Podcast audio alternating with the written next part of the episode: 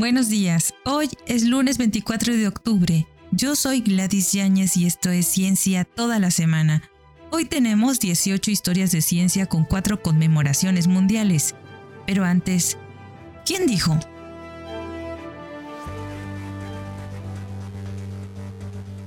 Examinando esta agua, encontré flotando en ella diversas partículas de tierra y algunas rayas verdes enrolladas en espiral como serpientes.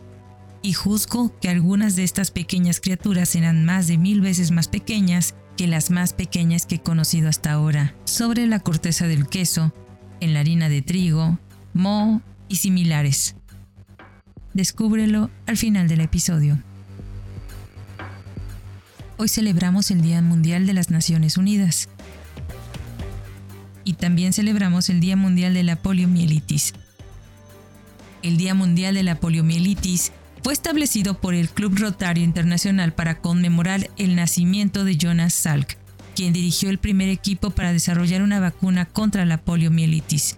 El uso de esta vacuna de polivirus inactivado y el uso generado subsiguiente de la antipoliomielítica oral, desarrollado por Albert Sabin, llevó a la creación de la iniciativa de la erradicación mundial de la poliomielitis en 1988. Desde entonces, se ha reducido la polio en todo el mundo en un 99%.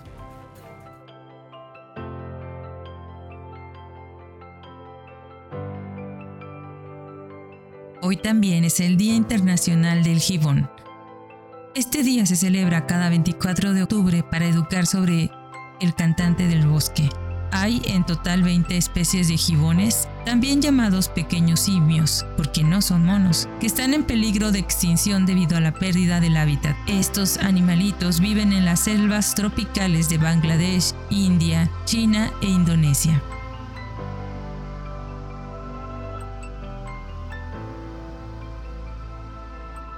Hoy también es el Día Mundial de la Información sobre el Desarrollo. En 1972, la Asamblea General de las Naciones Unidas decidió instituir un Día Mundial para la Información sobre el Desarrollo, coincidiendo con el Día de las Naciones Unidas. La Asamblea General tuvo el objeto de llamar la atención de la opinión pública mundial cada año sobre los problemas de desarrollo y la necesidad de fortalecer la cooperación internacional para resolverlos. El día fue reconocido además como la fecha en que se adoptó la Estrategia de Desarrollo Internacional para la segunda década del desarrollo de las Naciones Unidas en 1970. En los últimos años, muchos eventos han interpretado el título del día de forma ligeramente distinta a como se planteó.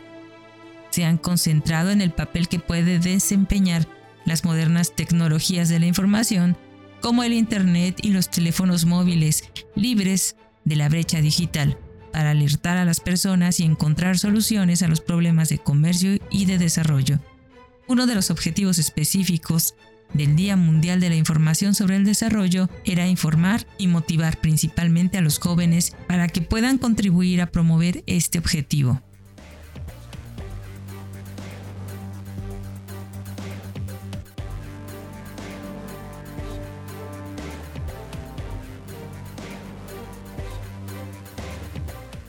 Historia de ciencia número 5.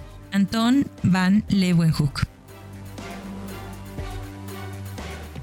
Anton van Leeuwenhoek nació el 24 de octubre de 1632, biólogo y microscopista holandés que mediante el uso experto de la microscopía descubrió por primera vez bacterias, protistas, espermatozoides, células sanguíneas y diversas estructuras en tejidos animales y vegetales.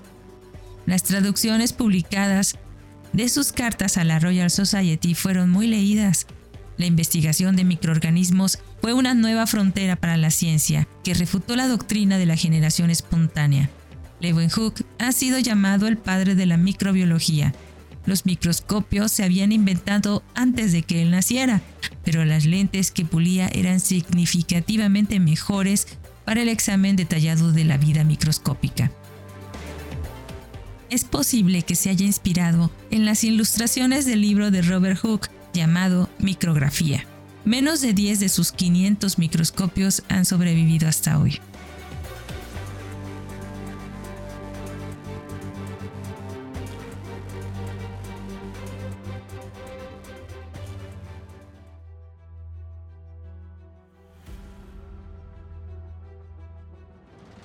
Historia de ciencia número 6. Magnetismo terrestre. Wilhelm Edward Weber nació el 24 de octubre de 1804, físico alemán que investigó el magnetismo terrestre. Durante seis años, a partir de 1831, Weber trabajó en estrecha colaboración con Carl Gauss. Desarrolló magnetómetros sensibles, un telégrafo electromagnético en 1833 y otros instrumentos magnéticos durante este tiempo. Su trabajo posterior a 1855 sobre la relación entre las unidades de carga electrodinámica y electrostática resultaron extremadamente importantes y fue crucial para James Clerk Maxwell en su teoría electromagnética de la luz. Weber descubrió que la relación era 3.1074 por 10 a la 8 metros sobre segundo, pero no se dio cuenta del hecho de que estaba cerca de la velocidad de la luz.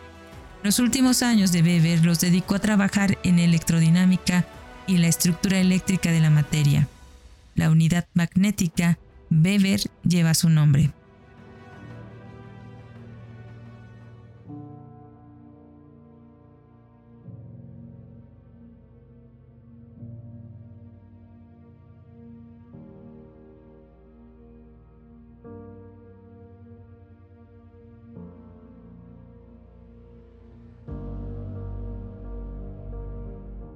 Historia de ciencia número 7. Fósiles y rocas.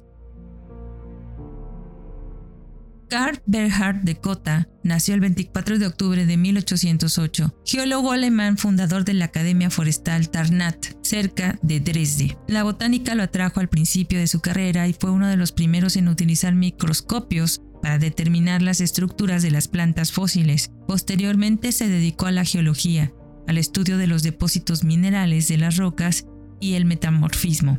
Estudió los depósitos minerales en los Alpes austriacos, Hungría y Rumania. También examinó los suelos y estudió los efectos en la geografía y la historia de Alemania. Entre 1842 y 1874 ocupó la cátedra de geología en la Berg Academy y fue considerado un excelente maestro. Publicó muchas obras importantes sobre geología incluyendo Rocks Classified and Description en 1866, uno de los primeros trabajos completos sobre el tema publicados en idioma inglés que dio un gran impulso al estudio de las rocas. Cota apoyó las ideas democráticas y liberales. En 1848 fue candidato a la Asamblea Nacional Alemana en Frankfurt del Meno así como presidente del Club Patriótico de Freiberg. También contribuyó a la popularización de la obra Cosmos de Alexander von Humboldt. Fue uno de los primeros en publicar mapas geológicos de la región de Sajonia entre 1836 y 1847 y fue uno de los primeros partidarios del darwinismo.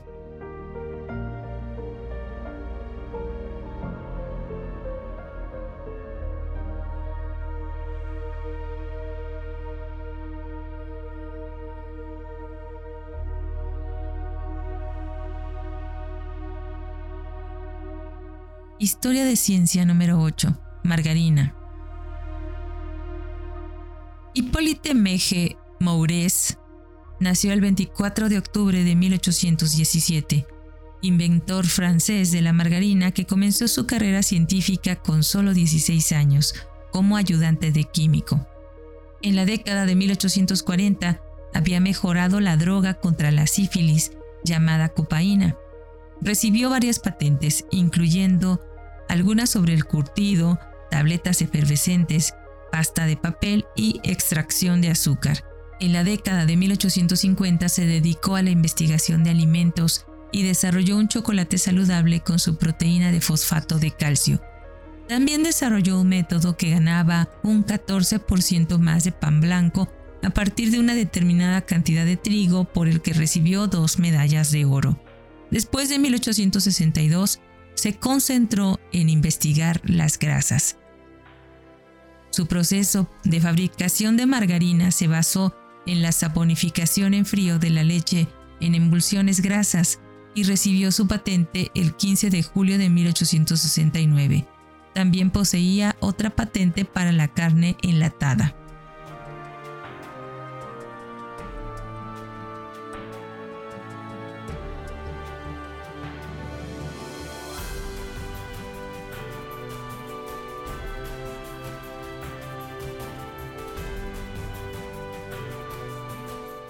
Historia de ciencia número 9. Lunas de uranio.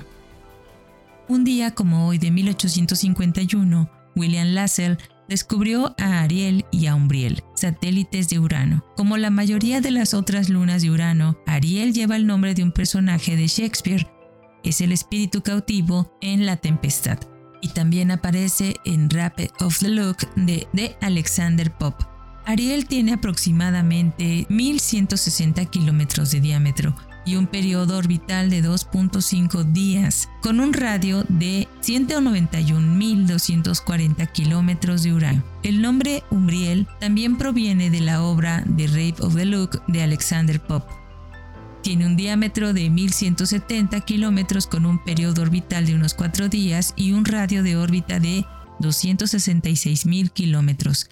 Lassell un astrónomo británico también había descubierto previamente el satélite más grande de Neptuno, Tritón, y junto con William Cranch Bond y su hijo George Phillips Bond descubrieron Hyperion, la octava luna de Saturno. Lassell fue un cervecero exitoso antes de dedicarse a la astronomía.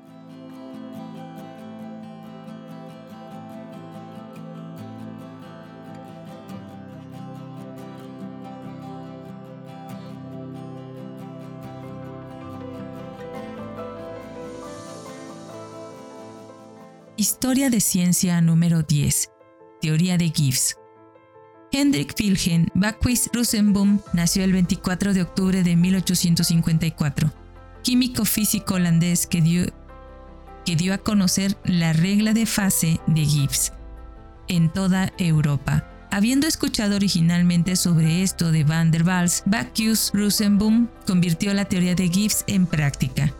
Mientras que Gibbs rara vez había experimentado, Bacchus Rosenboom hizo todo tipo de mediciones que sirvieron para probar la validez de la regla de fases y además resolvió los detalles de su aplicación a muchos casos individuales.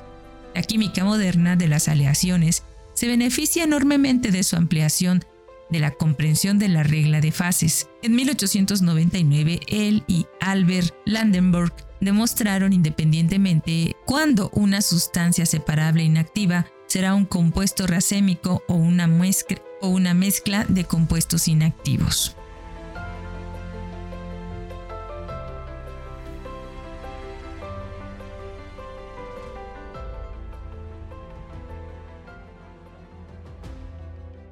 Historia de ciencia número 11. Funciones especiales. Edmund Taylor Whittaker nació el 24 de octubre de 1873, matemático inglés que hizo contribuciones pioneras en el área de las funciones especiales, que es de particular interés en la física matemática. El trabajo más conocido de Whittaker es el análisis, en particular el análisis numérico, pero también trabajó en la mecánica celeste y la historia de las matemáticas y la física aplicadas escribió artículos sobre funciones algebraicas y funciones automórficas. Sus resultados en ecuaciones diferenciales parciales, descritas como las más sensacionales por Watson, incluyeron una solución general de la ecuación de Laplace en tres dimensiones en una forma particular y la solución de la ecuación de onda. En el lado aplicado de las matemáticas se interesó por la teoría de la relatividad y también trabajó en la teoría electromagnética.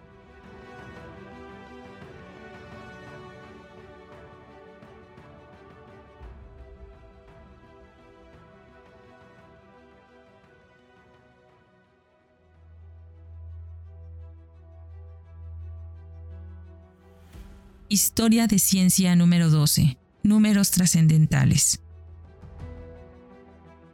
Alexandr Osipovich Helfon nació el 24 de octubre de 1906, matemático ruso que originó técnicas basadas en el estudio de los números trascendentales, que son números que no pueden expresarse como raíz o solución de una ecuación algebraica con coeficientes racionales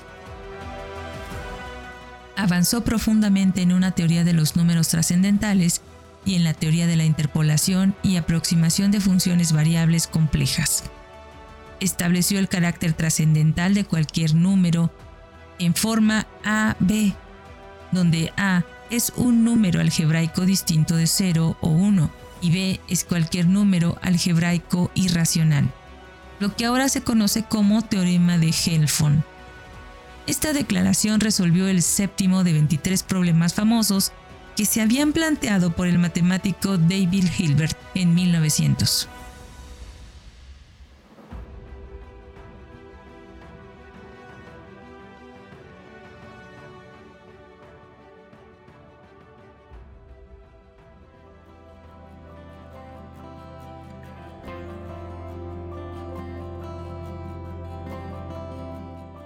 Historia de ciencia número 13.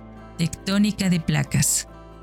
Tuso Wilson nació el 24 de octubre de 1908, geólogo y geofísico canadiense que determinó la estructura subyacente de las fallas en los continentes de todo el mundo. Desde principios de la década de 1960, Wilson revolucionó el campo emergente de la tectónica de placas. Él acuñó la palabra placa para las subdivisiones rígidas de la corteza terrestre de los lechos terrestres y oceánicos. En 1963 identificó algunas de las primeras pruebas que respaldan la hipótesis de la expansión del fondo marino de Harry Hess. Wilson mostró la relación de que las islas eran más antiguas para aquellas más alejadas de la dorsal oceánica. Una de las nuevas ideas importantes, en 1965, fue para las fallas transformantes, donde los límites de las placas se encuentran en una serie de desplazamientos y las placas se deslizan una al lado de la otra sin ninguna creación o destrucción de la corteza. Es un límite de placa conservativo porque ninguna placa se desliza debajo de la otra.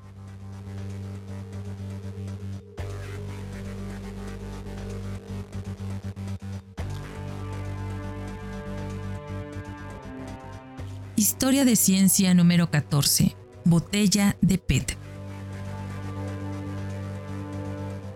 Nathaniel Wade nació el 24 de octubre de 1911, químico e inventor estadounidense que creó la botella de PET para contener bebidas.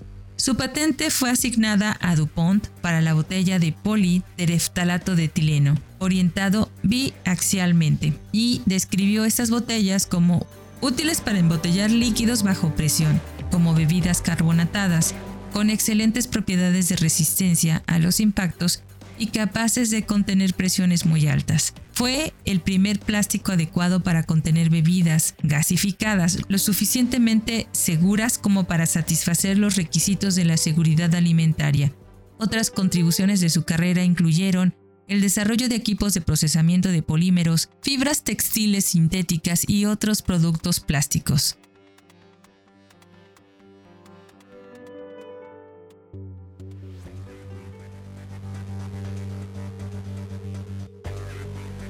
Historia de ciencia número 15. Cristales líquidos y polímeros.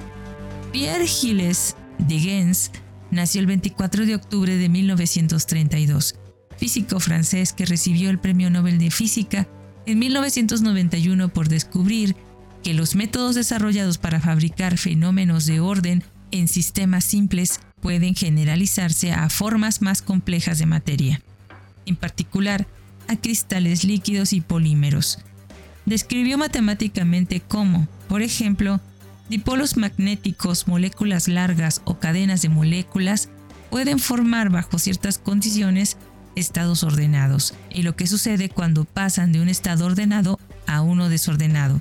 Tales cambios de orden ocurren cuando, por ejemplo, un imán calentado cambia de un estado en el que todos los pequeños imanes atómicos están alineados en paralelo a un estado desordenado en el que los, en el que los imanes están ordenados al azar. Al final de su carrera se preocupó por la química física de la adhesión.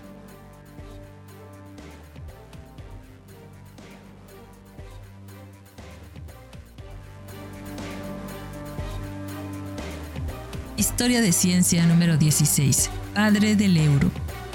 Robert Mundell nació el 24 de octubre de 1932, economista y académico canadiense que fue profesor de economía en la Universidad de Columbia y en la Universidad China de Hong Kong. Recibió el Premio Nobel de Ciencias Económicas en 1999 por su trabajo pionero en dinámica monetaria y en áreas monetarias óptimas. Mondel es conocido como el padre del euro, ya que sentó las bases para su introducción a través de este trabajo y ayudó a iniciar el movimiento conocido como economía del lado de la oferta. También era conocido por el modelo Mondel-Fleming y el efecto Mondel-Tobin. Cuando recibió su Premio Nobel de Ciencias Económicas, pronunció un discurso titulado Una reconsideración del siglo XX. Según el comité del Premio Nobel, obtuvo el honor por su análisis de la política monetaria y física bajo diferentes regímenes cambiarios y su análisis de áreas monetarias óptimas. Mondel concluyó en esa conferencia que el sistema monetario internacional depende únicamente de la configuración del poder de los países que lo componen. Dividió todo el siglo XX en tres partes por diferentes periodos. El primero tercio del siglo, desde sus inicios hasta la Gran Depresión de la década de 1930, la economía estuvo dominada por el enfrentamiento del sistema de la Reserva Federal con el patrón oro.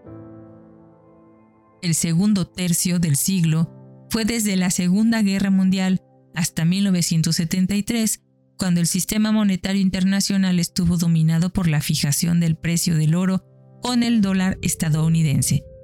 El último tercio del siglo se inicia con la destrucción del antiguo sistema monetario por el problema de la inflación.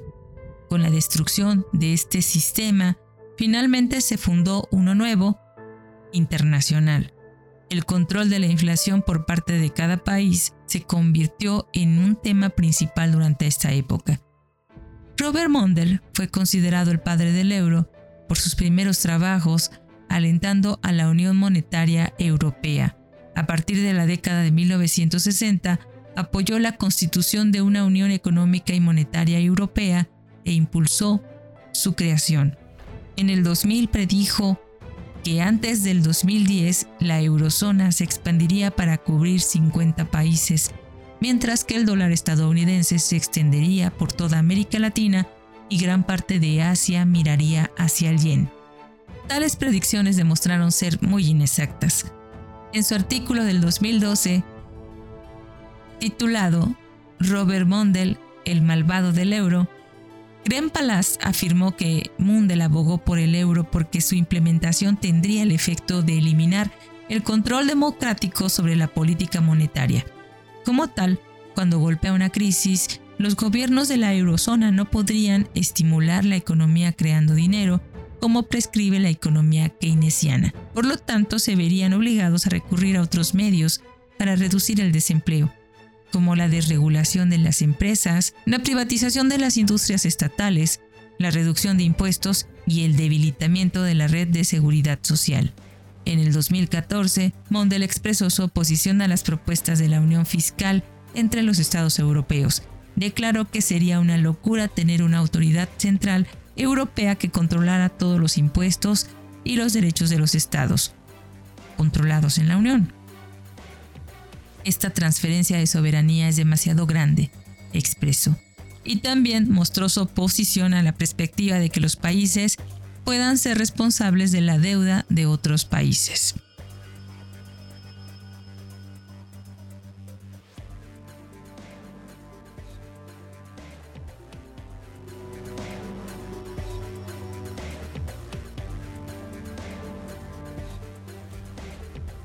Historia de ciencia número 17.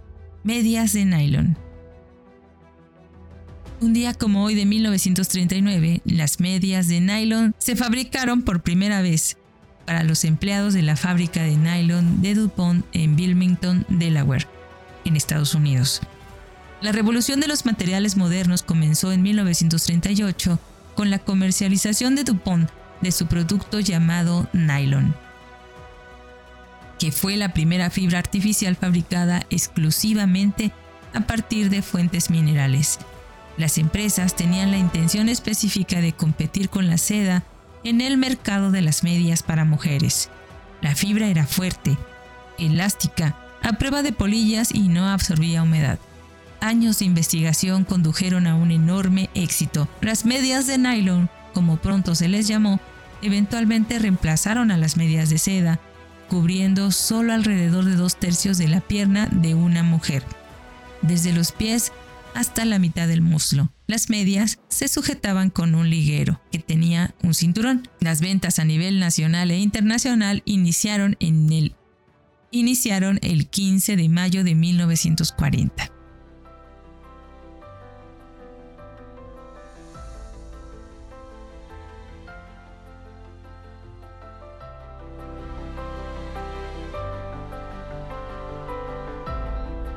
Historia de ciencia número 18. Vuelo supersónico. En el 2003, el Concorde realiza su último vuelo, lo que puso fin a la era de los viajes supersónicos civiles en un futuro previsible. El aumento de los costos de combustible y mantenimiento y un accidente fatal de un Concorde francés en el 2000 provocó la disminución del tráfico de pasajeros y los ingresos habían hecho que la decisión fuera inevitable. Después de 21 años de servicio, el Concorde realizó su último vuelo.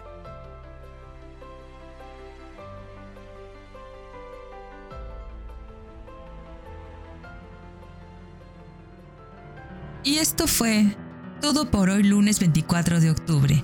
Yo soy Gladys Yáñez y esto fue Ciencia toda la semana. Pero antes de despedirnos, fue Anton van Leeuwenhoek en la descripción de la primera observación registrada de protozoos en una carta a la Royal Society de Londres el 7 de septiembre de 1674, quien dijo, Examinando esta agua, encontré flotando en ella diversas partículas de tierra y algunas rayas verdes, enrolladas en espiral como serpientes, y juzgo que algunas de estas pequeñas criaturas eran más de mil veces más pequeñas que las más pequeñas que he conocido hasta ahora sobre la corteza del queso, en la harina de trigo, moho y similares. Muchas gracias por escucharnos. Recuerda que si quieres contactarnos, colaborar o requieres las fuentes de la información, por favor no dudes en escribirnos. Nos encuentras como Cucharaditas de Ciencia en Instagram, Twitter, Facebook, TikTok y en cucharaditasdeciencia.com.mx o escríbenos directamente a cucharaditasdeciencia.gmail.com. Escúchanos en Spotify, Anchor, Amazon Music, Apple y Google Podcasts. Desde nuestra cabina de grabación en el corazón de Jalapa, Veracruz, México, te abrazamos con afecto. Disfruta el día.